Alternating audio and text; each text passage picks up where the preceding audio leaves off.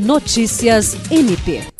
O Ministério Público do Estado do Acre, por meio do Centro de Apoio Operacional das Procuradorias e Promotorias de Justiça Criminais, recebeu nesta quinta-feira, 10 de novembro, em Florianópolis, o prêmio Acordo de Não Persecução Penal, promovido pelo Conselho Nacional de Procuradores Gerais do Ministério Público dos Estados e da União. A premiação, realizada durante a programação do Encontro Nacional do Grupo Nacional de Coordenadores de Centro de Apoio Criminal, reconheceu a iniciativa intitulada Acordo de Não Persecução Penal, uma ação conjunta na resolução de conflitos que firmou uma cooperação técnica entre o Ministério Público do Estado do Acre e a Defensoria Pública Estadual do Acre para a implementação de ações visando estreitar relações interinstitucionais e estabelecer fluxos de trabalho. De acordo com a coordenadora do CAOP Criminal, promotora de justiça Aretusa de Almeida Cruz, que idealizou o projeto e esteve em Florianópolis para receber o prêmio, foram realizadas diversas reuniões com a Defensoria Pública Estadual e Corregedoria do Tribunal de Justiça do Estado do Acre